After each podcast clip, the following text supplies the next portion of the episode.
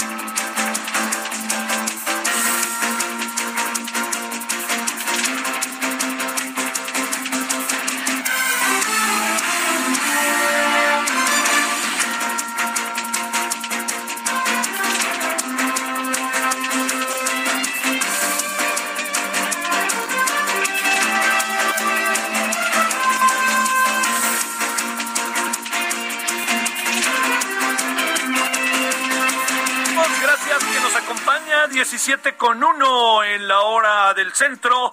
Le agradezco que esté con nosotros. eh, este, eh, pero le quiero decir que lo más importante está en que, pues, este, que empecemos la semana y empecemos bien la semana. Bueno.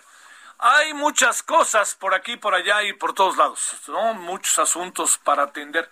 Fíjese, hay uno, eh, vamos a hablar de la CELAC, si le parece, ¿no? De la conferencia, de la conferencia económica para América Latina, para que, América Latina y el Caribe, para que veamos cuáles son las conclusiones, ¿no? A ver, a ver qué le parece a usted. Vamos a hablar de ello. Vamos a hablar también al ratito de esto que yo creo que no debe de ser visto de manera tan simple ni de manera es que quieren causar terror, como lo dijo el presidente. Yo creo que el asunto eh, está, estamos obligados a verlo de una manera más profunda, en opinión de su servidor, es el tema de lo que pasó en Salamanca, ¿no?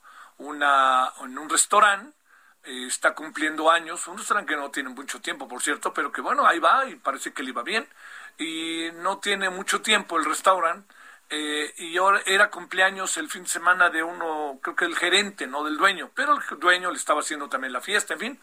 Y de repente llegaron, seguramente ya está enterado, pero llegan con un regalo y con flores y no sé qué, y con globos. Y se lo entregan y el momento en que lo entregan, así lo abren, resulta que era una bomba. ¿Usted cree que es solamente para crear terrores? También hay cosas que están pasando adentro, ¿no? Cosas que están pasando con lo que eh, con lo que está haciendo la dinámica país. Eh, y yo creo que eso no, por ningún motivo podemos soslayarlo, ¿no? Este, ojalá se le dé la debida importancia. Todo indica que lo van a traer, el caso al nivel federal. Luego hay otro asunto que quiero estar mejor informado para poder decirle, pero sí le quiero adelantar. Conozco un poco el origen del problema, pero han pasado muchas cosas estos días y hay muchos elementos como para, para seguir sumando, ¿no? Elementos que hay propios de un tema que me parece profundamente delicado, que es el que publica hoy en el financiero el señor Riva Palacio, en donde habla de algo que ya estaba ahí entre nosotros, ¿eh? ya estaba. Lo que pasa es que hoy lo que se da a conocer es, son detalles muy, muy serios, ¿no? Que tiene que ver con la demanda que hay en contra de 31 investigadores científicos de nuestro país. encabezado por Enrique Cabrejo y por también Julia. Eh, eh, está era Julia, Enrique y bueno, son, son, hay una lista de destacadísimos, destacadísimos. le quiero decir destacadísimos sin, sin moverle mucho que digamos, destacadísimos este, de investigadores. Todo esto que yo creo que es muy importante que lo atendamos, que lo veamos, ¿no? Diría yo, que es algo que está ahí entre nosotros como un tema importante, tiene que ver con lo que es una demanda que parte el señor Gertz Manero como fiscal, desde ahí sale, pero viene, por supuesto, que desde la señora Álvarez Bulla, que es la directora de CONACIT. Es la denuncia de ella, pero el, el tema está en que Gertz Manero eh, ha sido eh, ha sido, yo le diría que ha sido muy criticado por la forma en que entró al Sistema Nacional de Investigadores, eh, porque dicen que muchos elementos en que su trabajo está acompañado de toda una serie de, de este, bueno, no es trabajo de él, sino que copia trabajos de otros para ponerlos como si fueran de él. Él ha dado respuestas, pero sinceramente le, le, le digo, yo no las encuentro lo suficientemente claras, ¿no? Plagios en lo que corresponde a la biografía, por ejemplo, que escribió Guillermo Prieto. Algunos de quienes están involucrados, eh, le debo decir que son personajes que yo en una etapa de mi vida conocí. Ellos están en el foro consultivo científico y tecnológico que por lo que se ve a la señora Álvarez Buya no le gusta nadita y no le gusta menos los que están allá adentro.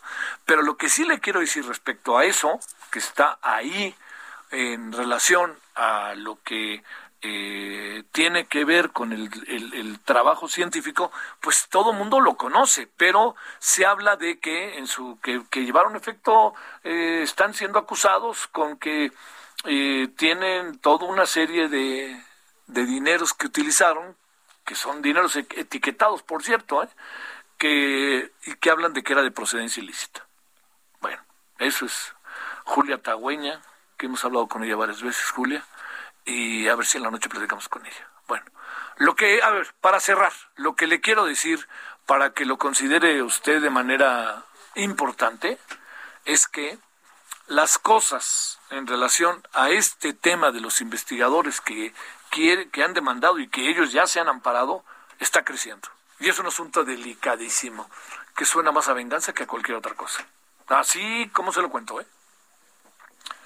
No veo por dónde, no veo por dónde. Pero el artículo del, del señor Riva Palacio a mí me parece que, que pues va, va a abrir una, una, una auténtica este, dinámica en relación a, al, al mundo científico en México delicadísima, ¿eh? delicadísima. Ya luego le cuento. No adelanto más. Tengo información, pero no la quiero dar a conocer hasta que no la tenga bien amarrada, ¿no? Le digo, mi paso largo pues, de 15 años por la Universidad Autónoma Metropolitana Xochimilco, pues conocí a mucha gente del mundo científico, este, como todo en la vida, hay gente con la que uno se entiende, gente que no, pero el, el, nivel de, de muchos de los colegas, ellas y ellos que yo tuve es sensacional y no los veo metidos en eso, ¿eh? pero ni de broma, la forma en que viven, lo que hacen, lo que investigan, por favor. Bueno, no les gustan algunos, entonces vámonos sobre ellos. Eso no se puede. Eso no se puede y está en muchos lados. Ya le contaré más. Déjeme tantito sumar información para que yo no me adelante de manera este que no que no salgamos en falso, ¿no? Eh, a mí no me gusta mucho eso por ningún motivo. Bueno, eso es parte de lo que de lo que tenemos. Eh, también le debo de decir que, muchas de las otras cosas que vamos a hablar hoy eh, ya le dije de la CELAC, ya le dije también de esto de Salamanca. Eh, acaban de detener hace cosa como de dos horas al señor Fidel Curi. Usted se va a preguntar quién es. Yo he platicado mucho con él. Este eh, es el dueño del estadio de los Tiburones Rojos de Veracruz. Y fue un tiempo dueño del equipo y luego también lo manejó el equipo sin ser él, porque estaba, otros lo eran los dueños. Él llegó a ser, con el señor Fidel Herrera, el equipo de Veracruz, este, el gobierno. Yo platiqué mucho con, con Fidel Herrera respecto a lo que estaba haciendo y él pues tenía tenía muy buenas ideas para el equipo que nunca se cristalizaron. Hubo una época que fue muy muy muy incluso divertida el Veracruz porque conjuntó a una serie de jugadores verdaderamente talentosos e hizo era un show ver al Veracruz. Y además jugaban bien, se divertían y el público pues llenaba el estadio. Pero ahí está otro y luego también otro que me enteré, no soy muy fan porque no he seguido mucho a la señora Gloria Trevi, pero también ya la traen en la mira junto con su marido. Y este pues anda soltando las manos la fiscalía o quien tienen cola que les pisen y lo único que está pasando es que está caminando el tiempo y el tiempo permite ya tener todos los elementos para entrar en acción. Bueno, todo eso se lo cuento de qué es lo que tenemos el día de hoy. Gracias que nos acompaña, deseando que haya tenido un muy buen fin de semana. Eh, que haya descansado, este, eh, oiga, que cuando se cambia el horario de verano todavía falta, todavía falta, ¿eh? Porque ahí me lo dijeron el otro día, pero todavía falta un rato. Ya estaremos muy al tanto para contarle. Y este, bueno, es parte de lo que tenemos esta tarde, deseando que ya, insisto, tenido un buen fin de semana. Eh, va a seguir lloviendo. Me, oiga, muy preocupante lo de Texquiapan. Es un pueblo bellísimo, precioso, así que, que además le confieso que su servidor pues iba mucho de fin de semana con mis papás y mis hermanos cuando éramos chicos, ahí a la, a la este, posada del virrey y luego también a un hotel que muchos conocen allá que se llama El Reloj. Así que, pues bueno, oiga, ojalá se pueda recuperar rápido porque es un pueblo, es una ciudad, ¿no? Ya ciudad. cuando uno dice pueblo, uno se refiere como entidades muy pequeñas, pero esta es una entidad verdaderamente este, no sé, muy, muy, llena de muchas cosas. Ojalá se recupere pronto y que puedan rápidamente regresar al turismo. Bueno, por lo pronto, cuando son ahora las 17 con 11 en hora del centro, le agradecemos que esté con nosotros y vámonos con los temas del día. Solórzano, el referente informativo.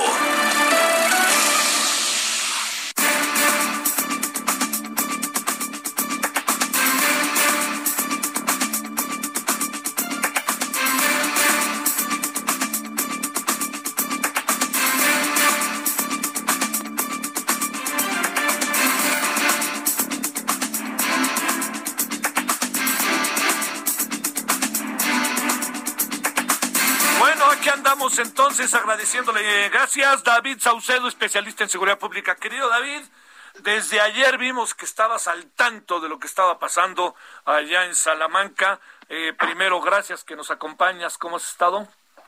¿Qué tal, Javier? Muy bien, a tus órdenes. Con una situación muy complicada aquí en Guanajuato. A ver, ¿qué pasó, eh? ¿Qué supones que pasó? Eh, el presidente hoy dijo, quieren crear terror. ¿Nada más es eso o, hay algo más? ¿Qué, qué, qué pensamos? Mira, en realidad no se trata de un hecho aislado, como rápidamente las autoridades trataron de, señalar minimizando el hecho. Lo cierto es que se trata de una larga cadena de eventos que han tenido poco impacto mediático. Los primeros eh, narcoatentados los tuvimos propiamente por ahí del 2019, con un eh, coche bomba que estalló también en la ciudad de Irapuato eh, ahí estuvo, perfectamente documentado por la prensa local. Otros artefactos explosivos eh, fueron desactivados a tiempo por el grupo táctico antibombas de la doceava región militar de la Sedena. Esto también fue a principios del, del 2020, del año pasado. Eh, un, coche bomba también fue desactivado en la ciudad de Pénjamo, Guanajuato. Es decir, eh, los grupos criminales en Guanajuato hace tiempo vienen utilizando tácticas de narcoterrorismo, coches bomba, eh, narcobloqueos, eh, multihomicidios, artefactos explosivos como el día de ayer. La detención del marro, en efecto, provocó que los grupos que normalmente utilizaban este tipo de táctica de terror se replegaran y hicieran lo tradicional, es decir, los ataques con grupos de sicarios. Pero el día de ayer nuevamente hacen uso de, un artefacto explosivo que tuvo consecuencias fatales, fatales, eh, lamentablemente, pero que tuvo una eficacia milimétrica para lograr su objetivo. Oye, ¿qué, puede haber detrás de lo que pasó ayer? O sea, digamos, eh, eh, a ver, no, pagan derecho de piso, este, quieren mostrar una parte de, quieren, quieren manifestarse, supongo que será un cártel, no, no, no me imagino otra cosa. ¿Qué alcanzas a apreciar, David? todo lo que acabas de mencionar, en efecto, en esta zona de Salamanca, los ataques en contra de bares y restaurantes son normalmente por eh, exigir el cobro de derecho de piso, generar un evento de alto impacto para provocar miedo entre los demás dueños de, restaurantes y de locales para que accedan a pagar este impuesto de guerra que les está imponiendo el cártel de Santa Rosa de Lima a eh, empresarios de nivel medio, incluso chicos y medianos, para financiar su guerra en contra del cártel Jalisco Nueva Generación. Pero cualquier evento de estas características también manda un mensaje a la autoridad. Eh, se había mencionado con insistencia que el cártel de Santa Rosa de Lima estaba desarticulado y casi casi eh, eh, destruido y no es así, se mantiene vigente y con el control de aproximadamente unos ocho unos ocho municipios. Evidentemente este evento genera una presión social, mediática en contra de la autoridad. Porque ya en el pasado se había mencionado que habían desactivado esta, esta capacidad que tenía, tenían los cárteles de generar eh, atentados terroristas. Y ya la Sedena había decomisado eh, incluso eh, cargamentos de C4 que aparentemente habían sido adquiridos por el cartel de Santa Rosa de Lima. Incluso en el atentado de ayer se percibe una evolución y un mejoramiento en sus capacidades para activar, construir este tipo de artefactos. Muchas de las bombas que fabricó el cartel de Santa Rosa en su momento no estallaron eh, incluso la onda expansiva en las bombas que, lograron estallar era muy reducida, lo que demostraba que no tenían el, personal capacitado para poder eh, eh, armar este tipo de artefactos. El de ayer fue un, atentado con consecuencias fatales que demuestra que los cárteles en Guanajuato están en condiciones de armar, armar bombas y estallarlas. Híjole, híjole. Oye, este, ¿el cártel Jalisco pasa por ahí o no pasa por ahí también? Por supuesto, se están peleando la plaza estas dos organizaciones, el Cártel Jalisco y el Cártel de Santa Rosa. En Guanajuato, el Cártel Jalisco casi no ha hecho uso de estas tácticas de narcoterrorismo. Ellos son delincuentes a la vieja escuela, por decirlo de alguna manera, en donde esos atentados consisten en bandas de sicarios que van y atacan una comandancia de policía o atacan a un grupo de sicarios de la competencia pero no ataques directos hacia la población civil. E, esta situación eh, de que se generaran narcoatentados nuevamente y atentados con bombas en Guanajuato, la venimos vislumbrando desde hace aproximadamente dos, dos años. Un servidor eh, escribió incluso un artículo en la prensa local mencionando que aquí en Guanajuato confluían eh, dos, tres factores que volvían la situación realmente peligrosa. Por un lado, un cártel eh, con una intención de generar terror entre la ciudadanía y por el otro, la presencia de etarras en San Miguel de Allende. Algunos de ellos eh, fueron detenidos, incluso deportados. El, comandante eh, del CISEN, aquí en su momento en Guanajuato, fue condecorado por la corona española por capturar y deportar este, a integrantes del grupo separatista vasco ETA. Eh, es decir, aquí en Guanajuato están eh, los componentes para hacer un cóctel eh, explosivo, literalmente, ¿no? Hay gente capacitada en el diseño, el armado de bombas y carteles que están dispuestos a pagar por esos servicios. Uy, uy, uy. Oye, dice el gobernador, creo que el gobernador apunta con más precisión el asunto. Dice el gobernador de tu estado, allá de Guanajuato, que es un hecho sin precedentes. Eh, afortunadamente el gobierno del estado finalmente reconoce lo que venía había venido ocurriendo. Estos en efecto son atentados terroristas. Hay otros eventos de alto impacto que estos sí fueron perpetrados por el cártel Jalisco Nueva Generación. Ellos mismos se adjudicaron la autoría de estos ataques, que fueron ataques con granadas incendiarias.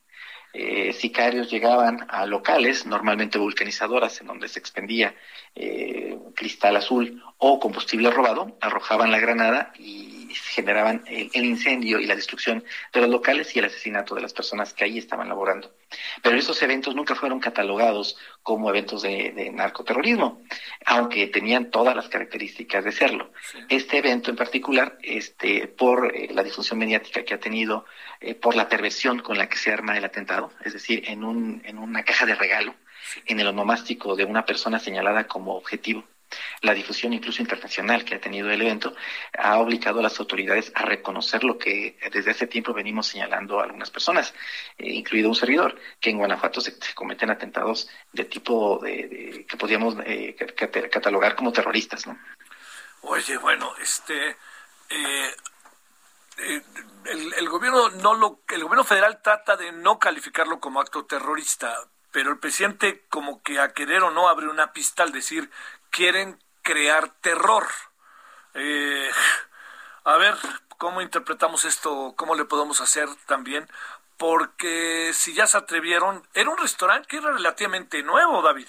No era un restaurante que tuviera mucho tiempo, o sea, a lo mejor les exigieron y dijeron estos no les vamos a dar nada y se les vinieron encima o a lo mejor formaban parte de otro cártel. Veto a saber, ¿no? Sí, las posibilidades son, son, son muchas. Sí, son muchas, eh, aparentemente pudiera ser eh, más la, la, hipótesis que manejaste en un principio de que fuera un intento de cobro de derecho de piso como los muchos que ha habido en contra de empresarios restauranteros de la zona de Salamanca en una ciudad en donde en efecto el cartel de Santa Rosa está ejerciendo este tipo de presión y tratando de cobrar un impuesto de guerra a los empresarios de la ciudad eh, pudiera ser esta línea de investigación. El problema con todos los atentados con bomba es que por definición al momento de que estalle el artefacto se desaparecen todas las, las pistas, no hay ADN, no hay, no hay huellas, no hay cabellos, incluso los, la envoltura de la, de la, de, la bomba también desaparece. Eh, tarda cuando menos un mes las pruebas de laboratorio para poder empezar a, detectar el origen del explosivo, el lote al que pertenece, es decir, eso va a ser un trabajo muy, muy intenso, muy largo y da el tiempo suficiente para que los perpetradores puedan esconderse o en su caso huir. Huir porque además pues todo indica que llegaron con una como repartidores, ¿no? Con una este, en una motocicleta, los dos se bajaron, lo dejaron y se fueron, ¿no? Este, no sé si incluso, este, pues es que no te lo esperas, ¿no, David? Pues te llega a ti el asunto y, y lo que, lo que se da en relación a esto, pues es, es tu cumpleaños, lo abres, la euforia, jajaja, y está todo el mundo riendo, ¿no? Y pasándolas presumiblemente bien. Se abren dos posibilidades, que la caja, el explosivo haya tenido un sensor que se activa eh, con la apertura del, del, de la caja o bien que haya sido accionado a distancia con una onda de radio. eh, a, lo más pueden ser 500 metros de acuerdo con la cantidad de explosivo, lo que se alcanza a ver en las imágenes. La onda expansiva no fue realmente grande, fue de aproximadamente unos 10 o 12 metros cuadrados. Eh, el, el local eh, que estaba lleno de comensales. Afortunadamente no sufrió daño. Lamentablemente las personas que estaban en el estacionamiento, los vehículos que se encontraban ahí, eh, algunas otras personas que estaban cerca, eh, lamentablemente fallecieron o resultaron heridas, pero fue un ataque milimétrico. Se puso exactamente la cantidad de explosivo que se requería para, para asesinar a la persona marcada como objetivo y nada más. Eh, pero suficiente para generar terror. Esto indica que los cárteles ya mejoraron en su capacidad para generar este tipo de artefactos, ¿no? Oye, este, eh, ¿qué, ¿qué hace la autoridad ante esto? Eh? Porque a lo mejor el gobierno del estado está más a las vivas, pero el gobierno federal a lo mejor no quiere entrarle, digo, ha de estar trabajándolo, pero ya ves que este es un gobierno que siempre da todo lo que hace este gobierno está bien y ya lo extendemos al gobierno de la ciudad, todo lo que hace el gobierno de la ciudad está bien, pero me refiero, la pregunta realmente es este ¿Cuál puede ser la reacción en lo inmediato? La gente en Salamanca, en Irapuato, en Celaya, pues está muerta de miedo. Ayer las redes sociales eh, eh, estuvieron eh, difundiendo las imágenes, fotos, video, vía WhatsApp, vía Facebook, eh, de, estas espeluznantes eh, situación que se, vivió allí en Salamanca, eh, incluso pues eh, del, de la acción de las eh, autoridades de protección civil al momento de asistir a los, a los heridos. la ciudad de Salamanca estaba evidentemente en psicosis, el resto del estado se encuentra la ciudadanía muy muy preocupada. de hecho, este evento agarró al gobierno estatal festejando ellos estaban eh, muy eufóricos celebrando una reducción en la tasa de homicidio doloso durante el primer semestre del año. Todo el mundo sabemos que hay un subregistro en el número de homicidios y una operación de maquillaje de cifras. Eh, pues bueno, este evento nuevamente viene a desbaratar la narrativa oficial Y, y, les da un, eh, un, unas, unas cápsulas de ubicatex a las autoridades locales para que se pongan a trabajar. Híjole, y luego la relación entre el gobierno federal y el gobierno estatal no necesariamente es buena, ¿no? Es, es, pésima, este, por decirlo de manera amable, el presidente Andrés Manuel López Obrador, un día sí y el otro día también, lanza vestidas en contra del, del, fiscal de Guanajuato. Me parece lo más saludable en este caso que sea el gobierno federal el que ejerza su, su facultad de atracción para que sea la Fiscalía General, el, el fiscal Germánero quien investigue estos hechos. Además, eh, al tratarse de, eh, explosivos, están dentro de sus competencias, de modo que sean ellos los que investiguen el, evento y la Fiscalía solo actúe en coadyuvancia. Eh, lo que hemos visto por parte de la Fiscalía del Estado es que normalmente, frente a un evento de alto impacto y con el objeto de aplacar la ira ciudadana, y ciudadana genera archivos expiatorios. no necesariamente llega a la verdad de los hechos, pero sí genera calmantes para poder eh, eh, conducir a la opinión pública eh, y que no dirija su enojo en contra del gobierno estatal. Ah, David, este, ¿qué debería de pasar en pocos segundos, dínolo? ¿Qué debería de pasar? ¿Cuál debería ser la reacción de la autoridad en el cortísimo plazo? que dejen atrás la opacidad. Estas investigaciones normalmente son cubiertas con un velo no se da a conocer ningún avance, se apuesta al olvido eh, y se dan un, escueto informe, un escueto boletín dentro de dos, tres semanas, un mes, y, para que la, ciudadanía olvide. Yo creo que se tiene que dejar atrás esta, esta estrategia de comunicación e informarle a la ciudadanía lo que realmente ocurre en el estado de Guanajuato. David Saucedo, especialista en seguridad pública, muchas gracias y buenas tardes. Gracias, Javier, buenas tardes. Paj, paj, paj. Gravísimo, ¿eh? Lo de Salamanca. Pausa. El referente informativo regresa luego de una pausa. Heraldo Radio, la HCL se comparte, se ve y ahora también se escucha.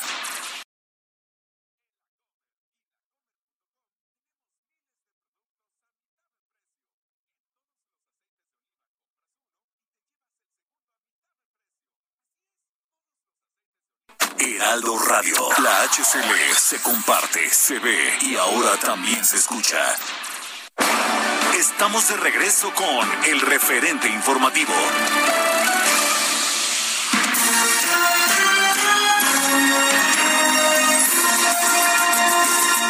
Recorrido informativo.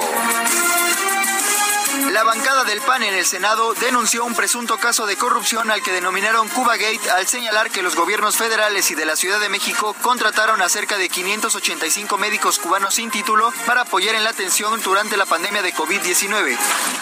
Por su parte, la jefa de gobierno de la Ciudad de México, Claudia Sheinbaum, afirmó que se les pagó a los médicos de Cuba que viajaron a México para colaborar en la atención de la emergencia sanitaria por el COVID-19. Estados Unidos extiende otro mes el cierre de la frontera con México y Canadá. Reportan 623 casos activos de COVID-19 en menores de edad en Jalisco. Viajan primeros menores regios a vacunarse a Texas. Erupción del volcán en La Palma deja al menos unas 100 casas destruidas. Pfizer afirma que su vacuna contra la COVID-19 es segura y da protección a niños de 5 a 11 años. Tres muertos, un herido y un detenido con un arma tras riña en penal de Sinaloa. Especialistas del IMSS viajan a Granada, España, para apoyar ante incremento de casos de COVID-19. Esperamos sus comentarios y opiniones en Twitter. Arroba Javier Solórzano. Arroba Javier Solórzano.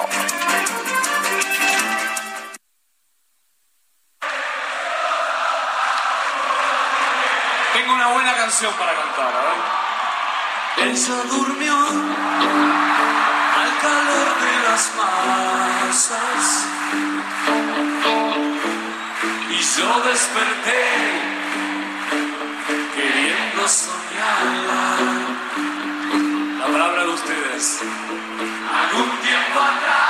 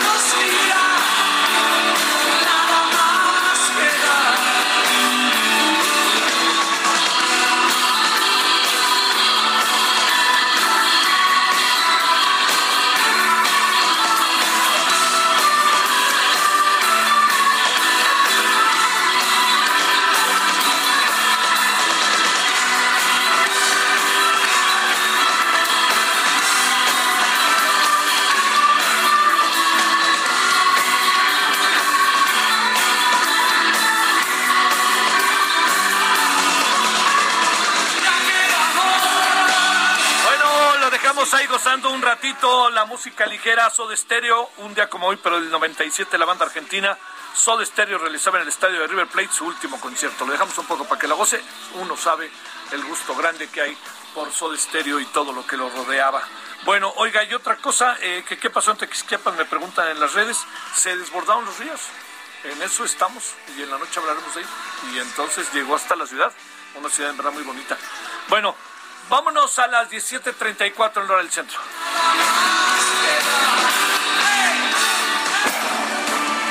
Solórzano, el referente informativo. Bueno, le queremos agradecer en verdad a Enrique Berruga Filloy, eh, diplomático mexicano, fue embajador de México ante Naciones Unidas y ha estado en diferentes momentos en la Cancillería. ¿Cómo te va, Enrique? Muchas gracias. ¿Cómo has estado? Bien, muchas gracias, Javier. ¿Tú qué tal? ¿Todo bien? Eh, todo bien por acá.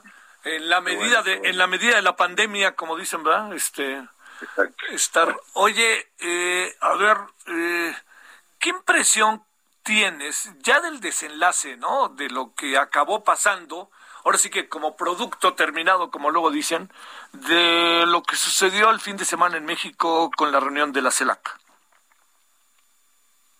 Bueno, eh, por un lado, eh, me parece que ha sido un acierto re- reinstalar el, el mecanismo. Llevaba, pues ahí languideciendo, pues más de cinco años, por lo menos, eh, sin que hubiera siquiera una reunión de esta naturaleza. Y, y en ese sentido, pues me parece que es una, una buena señal que se dé de nuevo un cónclave de este tipo. Y además en el espacio multilateral, que siempre ha sido mi forma preferida de, de diplomacia, me parece que pues muestra los mínimos comunes denominadores que ahora son muy mínimos en América Latina, como hemos podido ver, Sí. y, y pues permite también delinear una agenda que desgraciadamente me da la impresión de que muchos de los acuerdos pues no llegarán a salir de así que del embrión. Eh, se necesita dinero para muchos de ellos. Eh, en fin la propuesta del presidente de México de iniciar un proceso y por la Unión Europea pues es muy interesante eh, pero requiere de un trabajo enorme creo que se podría volcar si fuera si va en serio que tiene que volcar pues prácticamente toda la diplomacia mexicana y todos los recursos diplomáticos con que contamos así en esa dirección. Es una empresa pues enorme y más en una zona en donde no hay, regresando a los comunes denominadores, pues una base común a partir de la cual arrancar, es decir, no hay un modelo político eh, en el que haya ciertos valores que sean de consenso para todos. Entonces hace particularmente difícil la empresa, pero bueno, pues es mejor poner algún tipo de, de derrotero, algún tipo de meta, que no tenerlo como era hasta hace tres días que no se había dado la reunión. Sí, claro. Oye, eh, debió, es, es muy importante, este, a ver, es, es muy importante eso que tiene que ver, Enrique, con si yo soy el que la, el que llevo efecto la, la, la coordinación, porque soy el presidente y no, pues fue Ebrard. ¿Esos son detalles para atender o realmente no lo son? No, que la, la, la presidencia suele tener un color, digamos, eh, propio. Lo vemos incluso en las presidencias rotativas en Europa, por ejemplo, ¿no? Continuamente, Sí. cuando toca en un país o en otro, eh, la presidencia pues suele tener una, llevar mano, por así decirlo, para poder influir en la agenda. Finalmente son quienes coordinan en los trabajos de, pues eso, de confeccionar, por ejemplo, la agenda qué es lo que se va a discutir, simplemente el temario, por así decirlo, ya se lleva una ventaja importante. Es como el que dicen, el que redacta la primera versión de un, do- de un documento, sabe que se va a quedar el 70% o por ahí de la, del texto. Y eso es lo que ocurre mucho con, la, con el manejo de una presidencia en un foro multilateral. O sea que sí era importante que el presidente de preferencia lo hubiera hecho. Sí, bueno, de hecho pues, es un trabajo que lleva meses eh, formándose y, y, pues obviamente ha habido consultas con una buena cantidad de países de la región. Así, hablamos de esto, no hablamos de esto, hablamos del otro. Sí. Y, y bueno, había ciertas cosas que eran obvias todos los países presentes, por muchos años ya, han votado en la Asamblea General de Naciones Unidas por la eliminación del embargo contra Cuba. Entonces, pues, es una cuestión que simplemente es ver el, el récord de votación de cada país en Naciones Unidas y se verá pues que ahí hay un punto de consenso. Hay otras cuestiones como de agenda eh, novedosa o de agenda eh, por explorarse, como la cuestión de la Agencia Latinoamericana de Aeroespacial. Eh, eso es una cuestión que me parece que no está en las prioridades ahorita mismo, por ejemplo, del Caribe. Sí. Eh, pero sí, siempre al ver una agenda, pues que era un poco de qué quedó fuera o qué se puso, dónde se puso el acento. A mí me parece que para las naciones caribeñas el asunto del calentamiento global es una cuestión de vida o muerte. Debía de estar eh, en, una, en un punto sobresaliente de la agenda. Claro. incluso para países, pues francamente, como México, que estamos azotados por dos océanos, continuamente con huracanes y lo que estamos viendo, lo que vas a reportar en la noche, pues eso. Así que es un asunto que de cara a una reunión en Glasgow ahora dentro de un mes exactamente eh, sobre calentamiento global y cambio climático, a mí me parece que ese debió haber sido junto quizá con el tema de la pandemia y la reactivación económica, pues los temas más sobresalientes de la, de la reunión. Lo demás pues se podía quedar como parte de la, pues digo, de la agenda tradicional, si se quiere. Sí. Oye, eh, este, eh, tratar de desaparecer la OEA, ¿habrá estado realmente en el radar del gobierno mexicano o más bien querían agitar la discusión para mover la OEA? ¿Qué presumes que pasó? Porque parecía como de un despropósito, ¿no? No, hubo un momento en que hace muy pocas horas, de hecho, que parecía que iba a ser el corazón de la discusión. Es claro, decir, que claro. Eh, México, a través de su Cancillería, había planteado este tema de ya desaparezcamos la OEA. Eh, yo creo que después fueron dándose cuenta de que no había consenso para lograrlo, número uno, y número dos, que no es tan sencillo, porque yo creo que lo que hay es un enojo con el secretario general por parte de algunos países de la región, incluyendo a México, pero no es un enojo generalizado. Es decir, eh, Almagro acaba de ser reelecto eh, y de manera muy abundante además. Entonces no había simplemente material, eh, no había posicionamientos políticos para quitarlo. Y en última instancia hay que entender una cosa, a mí, me, da mucha risa o me, da, me llama mucho la atención cuando dicen tiene la culpa la ONU, tiene la culpa la OEA. Sí, sí, La, la, OEA somos nosotros, o sea, somos nosotros junto con otros países. Y, y, y, y, la OEA puede tener instrucciones las que le den los Estados miembros de esa organización.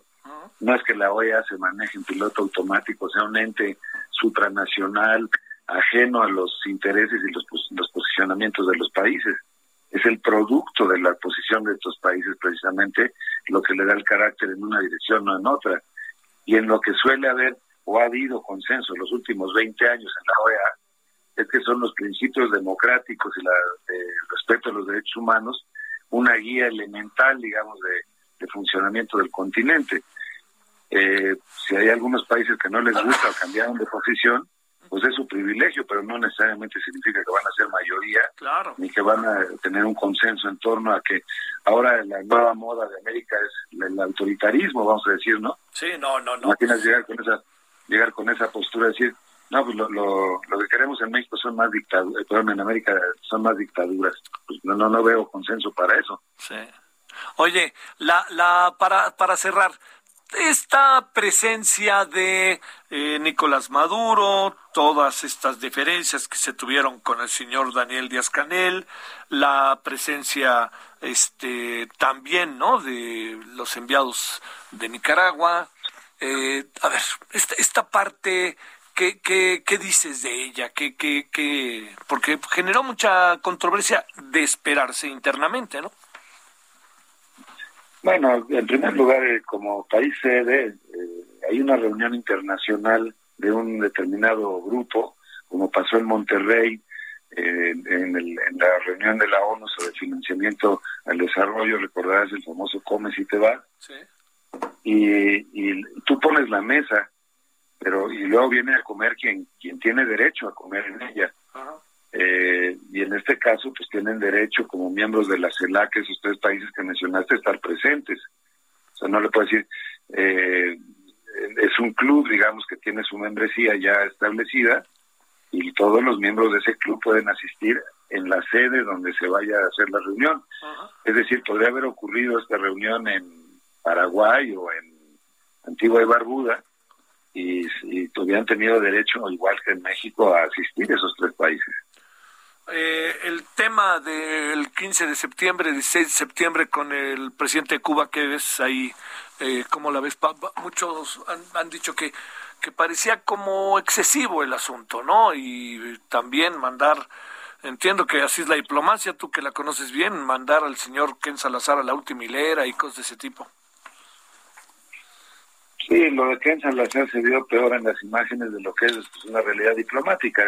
los embajadores de más reciente llegada les tocan los lugares al final y los que llevan ya más tiempo les tocan los lugares adelante. Es una cuestión de precedencia. No, digamos, ahí no hay, eh, digamos, eh, no sé, no recuerdo ahorita mismo quién es el decano del cuerpo diplomático en México, pero esa persona del país que sea eh, tiene esa distinción por llevar el mayor tiempo de todos los diplomáticos en México. Y los que llevan menos tiempo van a la cola y los que llevan más tiempo van al frente. Eso es lo único que es, ¿no? O sea, tampoco. No, no, no, no, no hay que hacer ahí. Digo, mucha gente me comentó, hoy estuvo muy feo la señal. A menos, ahora sí, pero también el protocolo lo decide el país eh, receptor. Sí. Y si tú quieres poner a los miembros del Telecán o del TENEC, ahorita mismo por, por eso, porque son socios más importantes que otros, pues quieres poner hasta adelante, es tu privilegio como país. Pero normalmente México ha sido muy ortodoxo en eso, y para que nadie se enoje, pues te toca el lugar que te toca de acuerdo al escalafón y de acuerdo a, la, presidencia en la que llegaste a, presentar cartas credenciales en México. Y que en Salazar pues le presentó apenas la semana pasada. Claro. Bueno, anoche, está el domingo, anoche sí, estaba cenando con Esteban Moctezuma allá en Washington, ¿no? Conforme vaya haciendo huesos viejos el embajador de Estados Unidos, pues irá moviéndose hacia adelante en la, en la fila, ¿no? Eso no tiene... Oye, una, una última cuestión. Eh, ¿Qué pensará Estados Unidos y Canadá de lo que pasó? Eh, ¿La ven pasar y a otra cosa o qué supones? Pues eh, desgraciadamente no estamos en el radar de ninguno de los dos. Sí, claro. En el caso canadiense hoy hubo elecciones, por ejemplo, pues imagínate la cabeza que tienen Trudeau y compañía para estar viendo sí, sí, sí, claro. Están, están en una situación pues eh, de oportunidad política, según lo vio Trudeau, de convocar elecciones ahora, pero es muy poco probable que pueda obtener una mayoría en el Parlamento. Entonces, imagínate dónde están las prioridades para ese país, para ese gobierno en estos momentos. En el caso de Estados Unidos, pues sin duda tomará nota del asunto, pero de momento, pues también sus prioridades están en otro lado. Me parece que lo que puede ser más relevante para Estados Unidos y quizá a nivel mundial fue que se haya hecho una presencia, una distinción o una, una, invocación, si quieres, al presidente de China y que haya tenido un mensaje, es el único mandatario extrarregional que mandó un mensaje, eh, fue un video, ¿no? Pero que dio un mensaje a toda la región y es China. Entonces, esa parte a mí se me parece que sí estamos hablando de ligas mayores. Sí, sí, Entonces, ese es un juego en el que pues no estamos quizá preparados en ninguna parte del mundo, ni en Europa, ya lo hemos visto, para jugar esa especie de slalom entre China y Estados Unidos es bastante complicado porque la, la y la rivalidad entre esas dos naciones pues es eh, quizá el, el factor decisivo de la política mundial en estos momentos. Entonces esa lectura sí va a ser muy fina. ¿Será que los latinoamericanos están buscando una alternativa con China que desplace intereses de Estados Unidos o, le van a dar un pie, una cabeza de playa en América Latina a los chinos? Ese tipo de cuestiones sí entran en una ecuación pues mucho más este, delicada. Lo demás, digamos, es un poco lo que vimos del embargo, este tipo de cosas, pues son casi las de la tradición, digamos, latinoamericana. Oye, Axel Roses Esfuerzat nos dice en un tuit, no está tan fácil desaparecer a la OEA. Si un país se quiere salir, tiene que avisar con dos años de anticipación. México no lo sabía o pensaron que sería como desaparecerla de un plumazo o algo parecido. Bueno, yo escribí, yo, escribí exactamente eso hace un par de semanas, cuando salió el anuncio de que querían desaparecer la OEA. No hay cláusula en la, en la carta de la OEA para desaparecer a la OEA, se tendría que reformar la carta. Eh, eh, no hay, no hay una, una, una, digamos, un artículo que diga si dos terceras partes o la mitad más uno o todos quieren salirse, se desaparece y lo decisión. No, no, no, no, tiene una sola cláusula en ese sentido. Es un acuerdo de, asistencia recíproca, la, OEA, generada pues, en los años pues, posguerra, donde el ataque contra uno significa el ataque contra todos. Es una alianza también de defensa y, de seguridad. no es una cuestión tan sencilla. Y lo otro extraño es que en el caso mexicano sí hemos sacado históricamente mucho kilometraje en la OEA. Es decir, por ejemplo, la ¿te de la certificación famosa de drogas sí, claro. que hacía unilateralmente Estados Unidos? Pues gracias a que México hábilmente metió en el mundo interamericano ese tema, dijo, no, aquí no puede haber un solo maestro de escuela que diga qué calificación tiene cada uno, vamos siendo maestros todos. Entonces hay un sistema hoy día dentro de la OEA de verificación en cuanto a y de, y de trabajo en contra del, del, narcotráfico, pero es colectivo, ya no es unilateral como lo era antes. O ganamos el famoso caso Avena, hemos llevado... Sí, sí, sí, se han pasado cosas, ¿no? En la Corte Interamericana de Derechos Humanos han llevado asuntos de interés mexicano y se han hecho parte del derecho interamericano. Entonces, digamos, a nosotros en esa fiesta no nos ha ido mal como país. Sería un poco extraño pues, que el que, digamos, más disfrutó del banquete diga que estuvo muy mal en la comida, ¿no? Sí, claro, claro, claro. bueno, pues este, Enrique, te dejamos en tus menesteres y agradecidísimo que estuviste con nosotros. Encantado, Javier, como siempre, te mando un abrazo. Un abrazo para ti, gracias, Enrique Berruga, diplomático mexicano, fue embajador de México ante la ONU. 17.51 en la hora del centro. Solórzano, el referente informativo.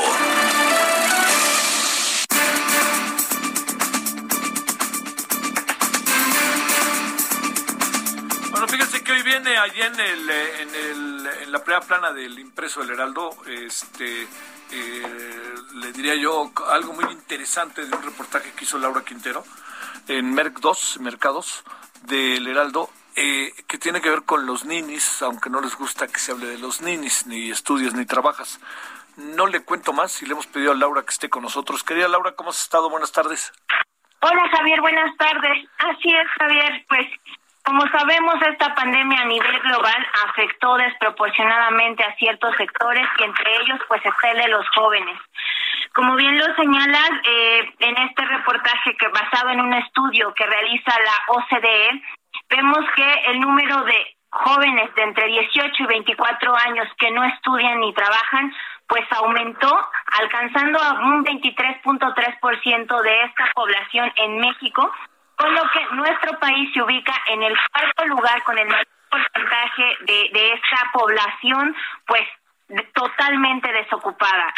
Eh, déjame comentarte, Javier, que este, en términos concretos, esto sería alrededor de 3.2 millones de jóvenes y esto llama la atención también porque, pues, eh, en términos políticos, una de las consignas de, de este eh, gobierno, sobre todo de sus programas ha sido pues el programa de jóvenes construyendo el futuro.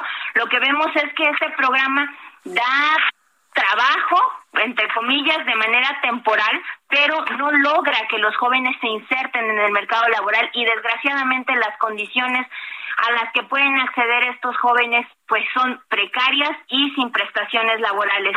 Entonces vemos que esta situación se ha agravado con la pandemia, la deserción escolar eh, en el sistema de educación superior ha aumentado y tenemos jóvenes que ya no estudian, que tratan de insertarse en el mercado laboral, el cual las oportunidades que les ofrece son cada vez más pocas y malas.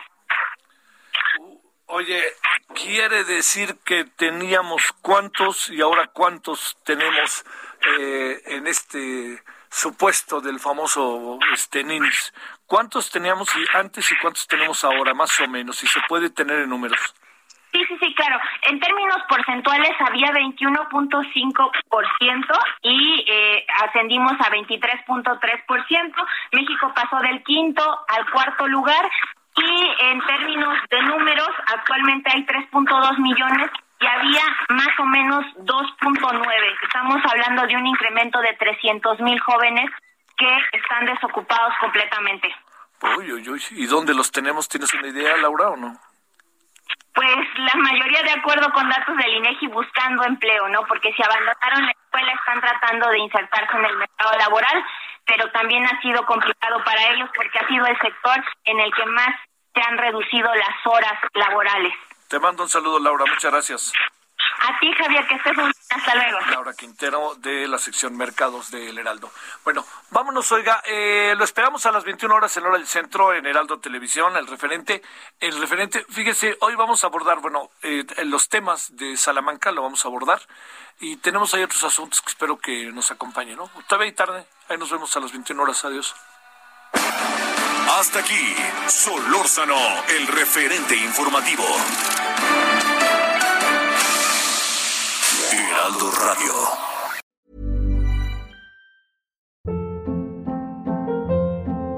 Hold up. What was that? Boring. No flavor. That was as bad as those leftovers you ate all week. Kiki Palmer here, and it's time to say hello to something fresh and guilt-free. Hello Fresh. Jazz up dinner with pecan-crusted chicken or garlic butter shrimp scampi. Now that's music to my mouth. Hello Fresh. Let's get this dinner party started. Discover all the delicious possibilities at hellofresh.com.